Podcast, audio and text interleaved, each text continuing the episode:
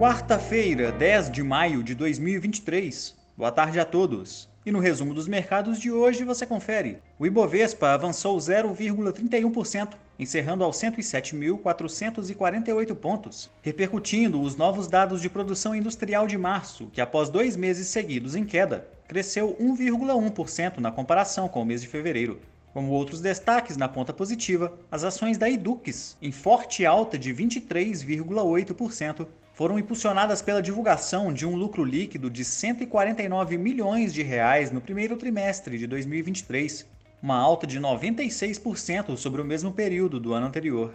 Na ponta negativa, as ações da Camil, em baixa de 2,84%, caíram após o reporte de um lucro líquido de 15,9 milhões de reais no último trimestre fiscal de 2022, uma queda de cerca de 89% na comparação anual. O dólar à vista, às 17 horas, estava cotado a R$ 4,95, em baixa de 0,75%.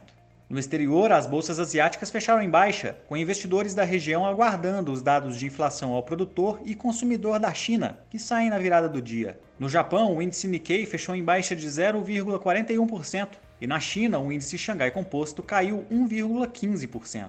Os mercados europeus também recuaram, após a inflação ao consumidor da Alemanha registrar uma elevação de 7,2% na comparação anual de abril, fortalecendo a perspectiva de sequência na elevação de juros por parte do Banco Central Europeu. O índice Eurostock 600 encerrou em baixa de 0,47%.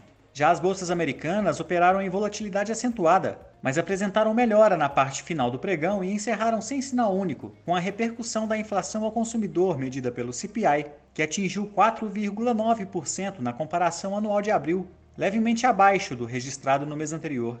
O Nasdaq subiu 1,04%, o S&P 500 avançou 0,45% e o Dow Jones encerrou em queda de 0,09%.